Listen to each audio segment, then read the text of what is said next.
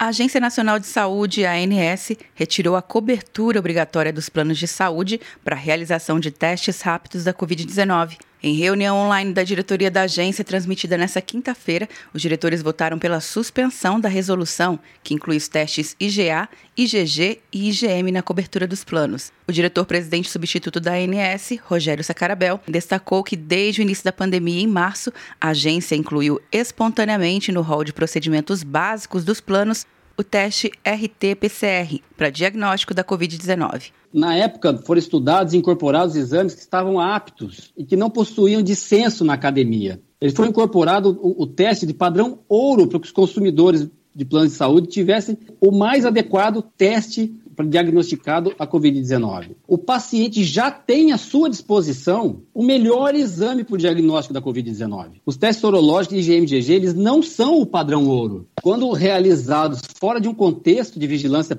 epidemiológica, ele conduz uma incerteza quanto à sua imunidade. Os testes que identificam se a pessoa desenvolveu anticorpos após exposição ao coronavírus foram incluídos devido a uma liminar da Justiça Federal de Pernambuco. A agência recorreu contra a medida e o Tribunal Regional Federal da Quinta Região acatou o pedido. No recurso, a ANS alegou que estudos e análises de diversas sociedades médicas de medicina diagnóstica mostram controvérsias técnicas em relação aos resultados desse tipo de exame e a possibilidade de alto percentual de falso negativo. Na Uninter, você não está sozinho para transformar a sua história. Mês do Amigo Uninter. Até 50% de desconto nas mensalidades de graduação e pós-graduação à distância, além de matrícula e curso de inglês grátis. Inscreva-se. Uninter.com. De Brasília, Luciana Castro.